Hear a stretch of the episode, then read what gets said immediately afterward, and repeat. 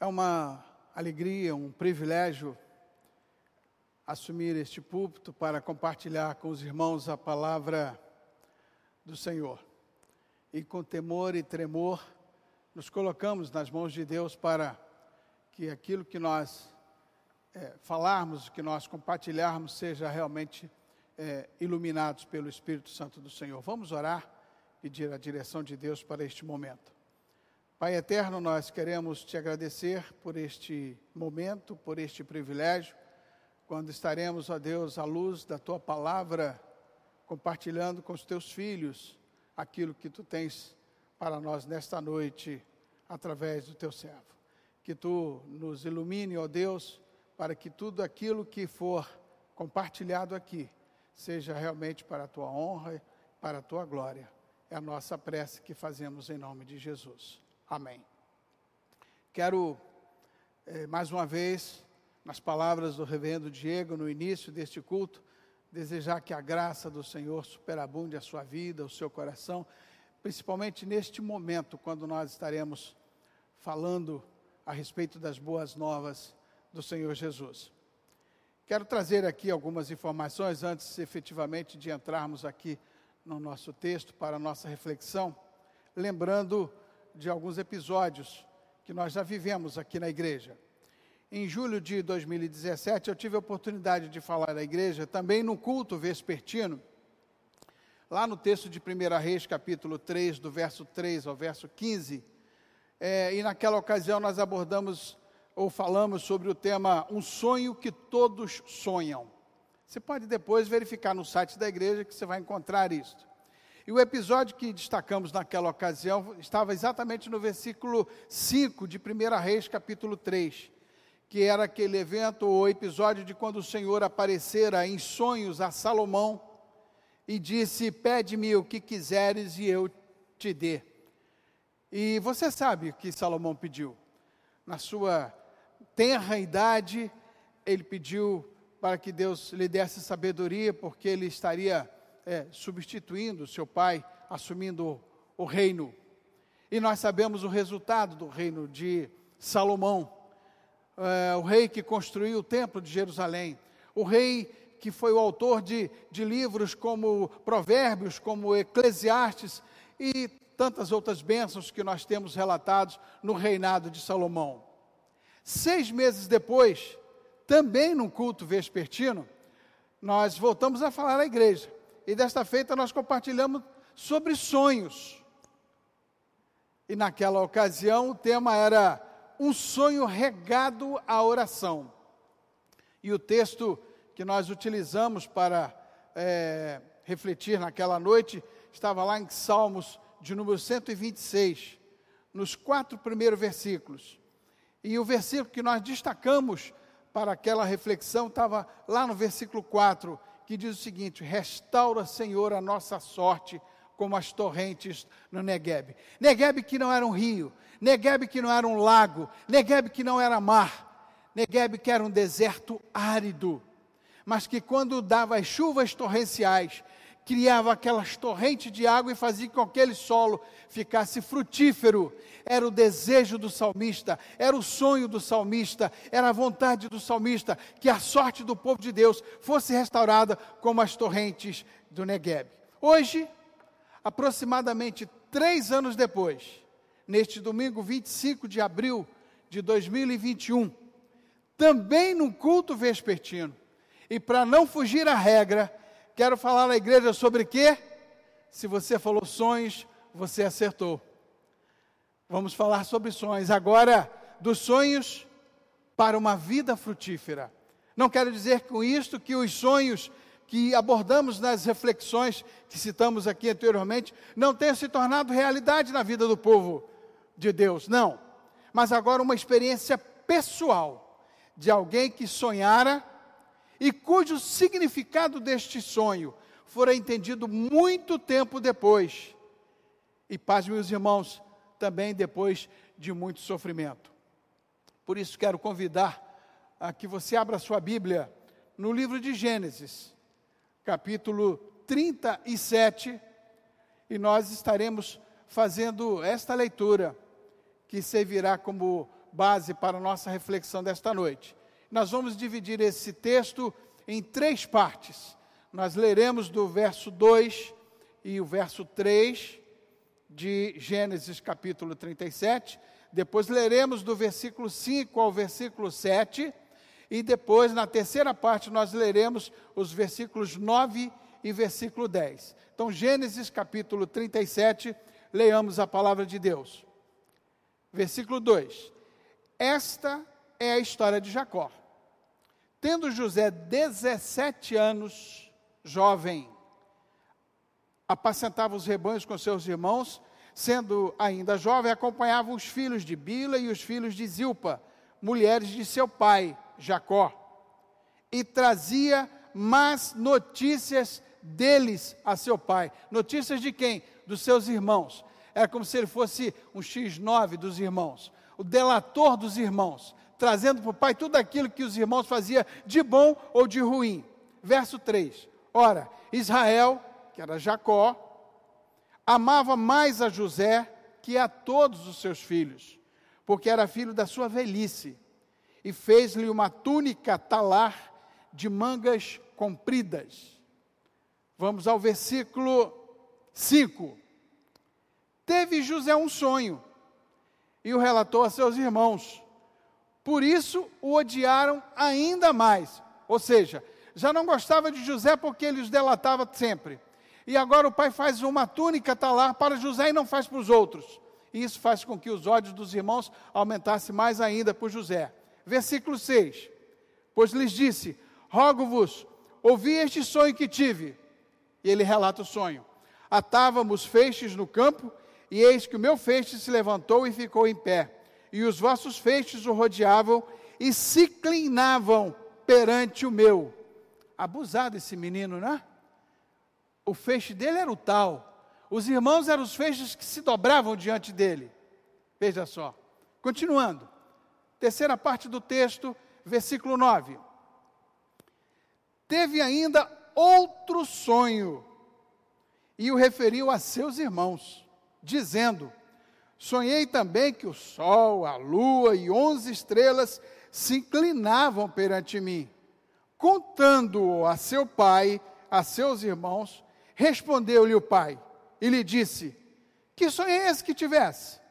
Acaso viremos eu e a tua mãe e os teus irmãos inclinar-nos perante ti em terra?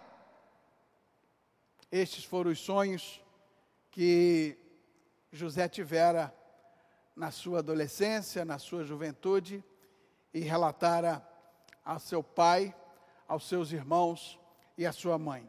E refletindo sobre a vida de José, filho de Jacó, podemos ver como um sonhador, um idealista, é preparado na escola da realidade para cumprimento dos propósitos de Deus em sua vida. Mas eu quero ressaltar aqui, irmãos, que a graça de Deus supera os limites das fraquezas humanas. E por que digo isso? Digo isso porque nós vemos aqui demonstrado no favoritismo de Jacó a José uma fraqueza, demonstrando claramente que gostava mais de José do que dos seus outros filhos. Isso era uma fraqueza de Jacó.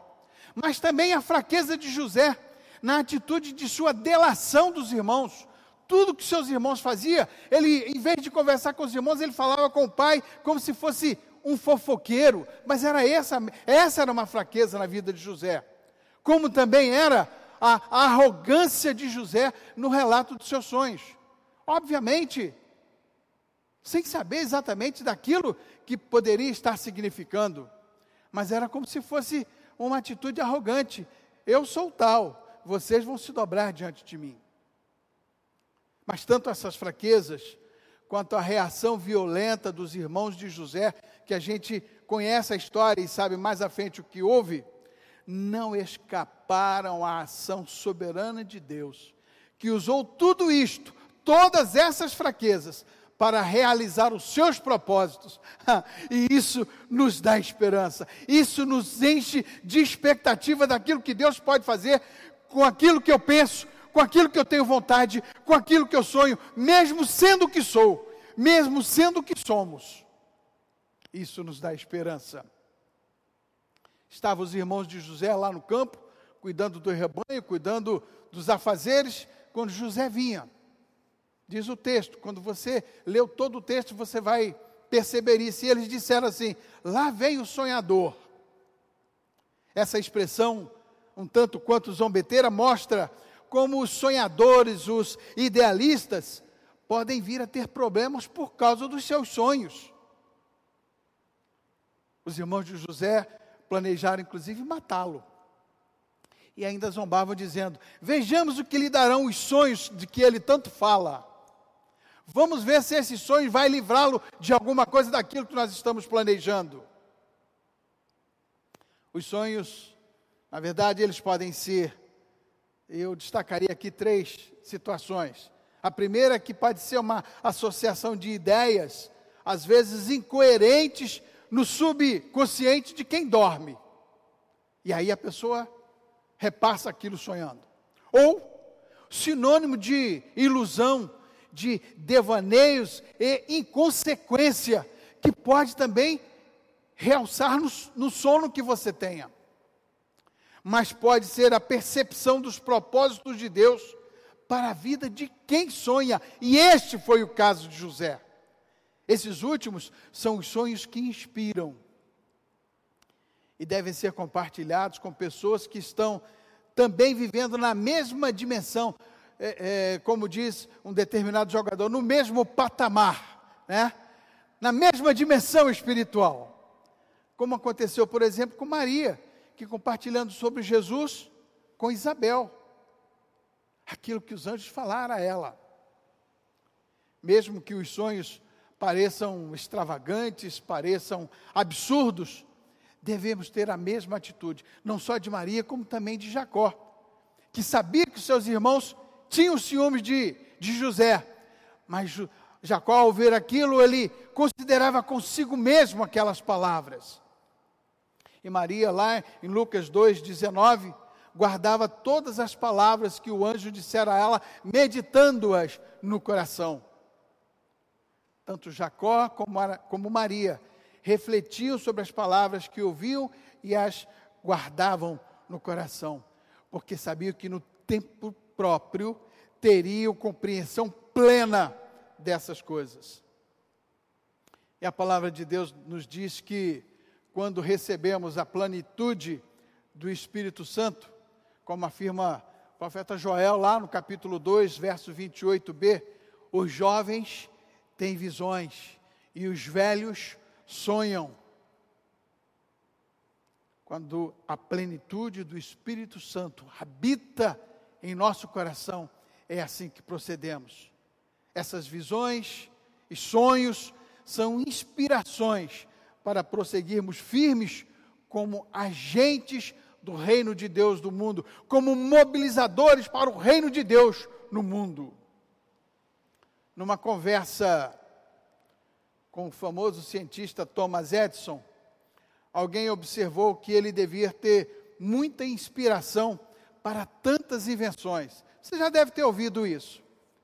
E tal foi a surpresa desse, desse alguém que assim pensava, do cientista, quando ele respondeu que, na verdade, as, as suas invenções tinham 1% de inspiração.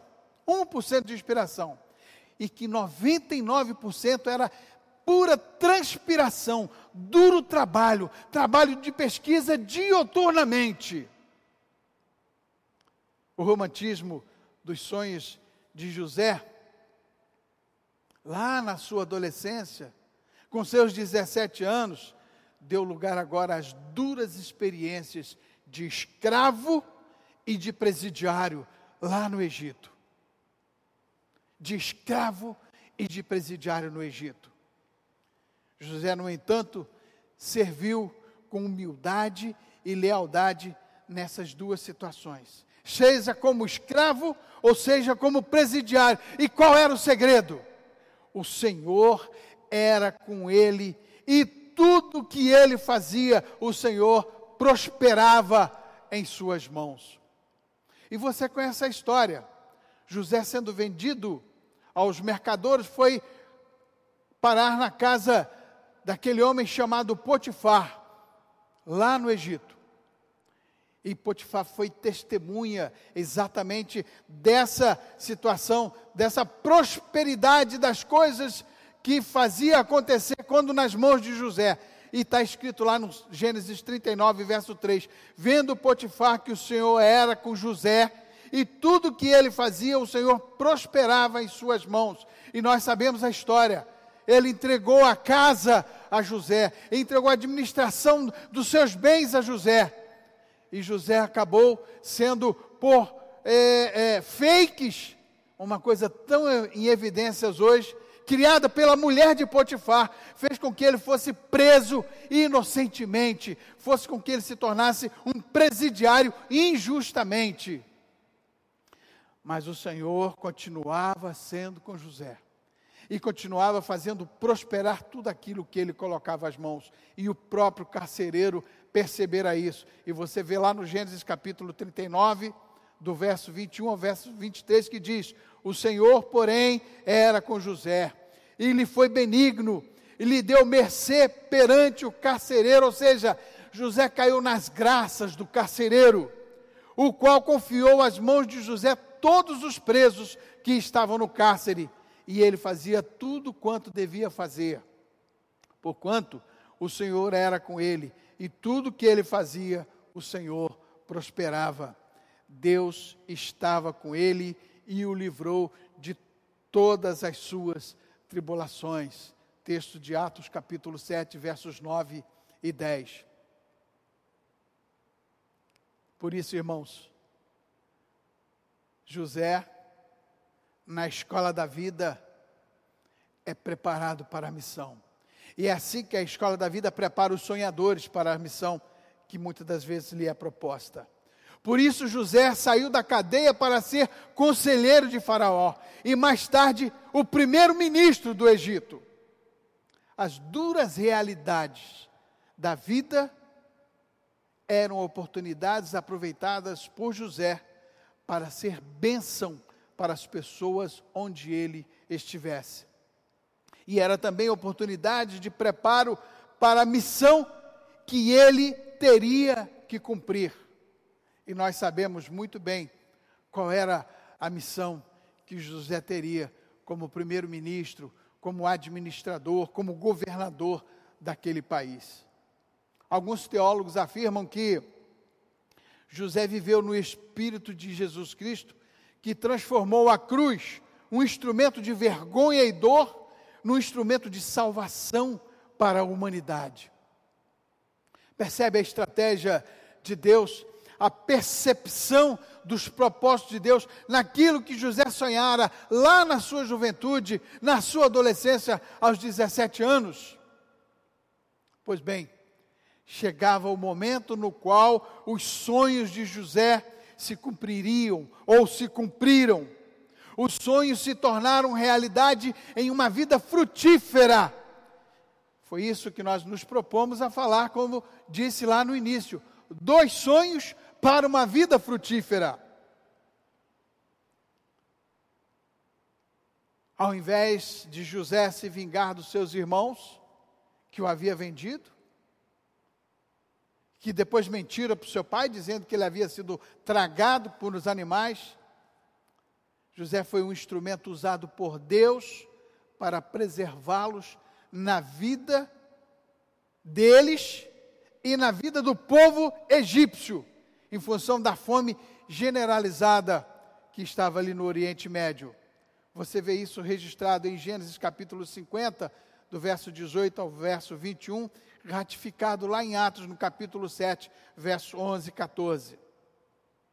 Interessante que lá, ainda lá atrás, Jacó, pai de José, em Gênesis 49, 22, ele fez uma profecia a respeito das vidas vindouras, referindo-se a José. Você pode confirmar isso lá depois, dizendo: José é um ramo frutífero, ramo frutífero junto à fonte, os seus galhos se estendem sobre o muro. Ah, amados, além de José ter sido bênção para os egípcios, para aquele povo e para o seu povo nos seus dias, esses galhos pelos quais Jacó se referira na sua profecia se estenderam além dos muros ou sobre os muros e nos alcançaram. Não só pelo testemunho de José, que deixou ali naquele tempo da sua vida, mas porque a ação de José foi decisiva para a preservação do povo eleito e para que Deus enviasse através desse povo o seu filho ao mundo para a nossa salvação. Olha que maravilha! Quando nós começamos a entender a percepção dos propósitos de Deus através de sonhos, de vontades e desejos que muitas das vezes nós colocamos para fora, não percebemos aquilo que Deus pode fazer com aquilo que eu esteja pensando, com aquilo que você esteja pensando. Eu ouvi essa semana alguém dizer que Deus não tem plano B. Eu faço plano B, faço plano A, faço plano C. Nós fazemos, né, presbítero Vitor? Nós fazemos planos. E não é, não é errado que se, que se faça planos. Mas Deus, Ele tem o plano. Ele tem o plano. E aquilo que Deus traça para mim e para você, Ele já fez desde a eternidade.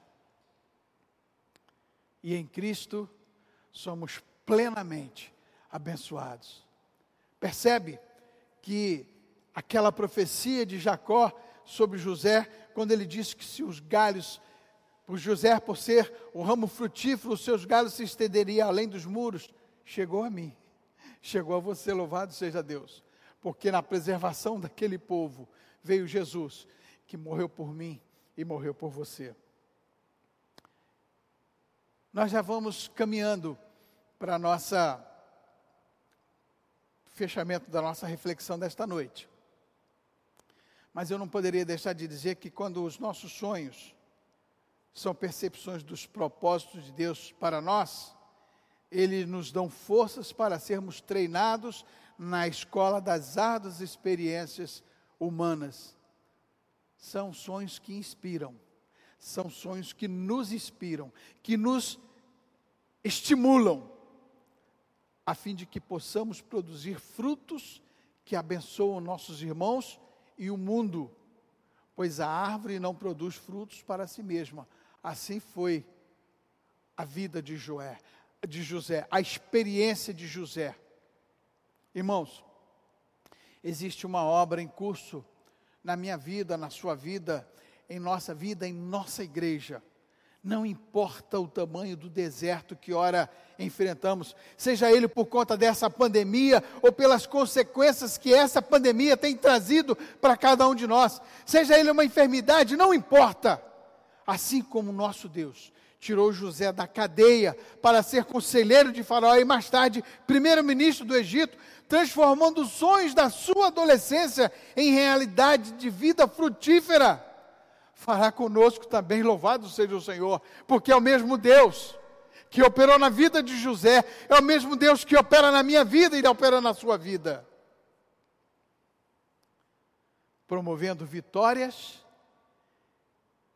e realizando nossos desejos, fazendo realidade os sonhos para a honra e glória do Senhor. Nunca nos esqueçamos que todas as coisas concorrem para o bem daqueles que amam a Deus. Certa vez alguém disse, lá no passado, nós teremos tudo de Deus quando Ele, quando Deus tiver tudo de nós. Coloque diante de Deus os seus sonhos, coloque diante de Deus os seus desejos, coloque diante de Deus a sua vontade. E aí, na percepção de Deus, se, tornar, se tornará realidade segundo os propósitos de Deus na minha vida e na sua vida. Uma vez, pleno do Espírito Santo de Deus em nós, como afirmou o profeta Joel, nossos desejos, sonhos e vontades podem vir a ser percepções dos propósitos de Deus para uma vida, para uma vida frutífera. Na nossa igreja, no lugar onde você está e na sua família. Que seja assim. que nós coloquemos diante de Deus todos os nossos sonhos, todas as nossas vontades, todos os nossos desejos, principalmente nesse tempo tão difícil que estamos vivendo. Porque na percepção de Deus, os nossos propósitos, quando colocados sob a sua direção, certamente se tornará em vida frutífera para cada um de nós. Que Deus nos abençoe. Amém.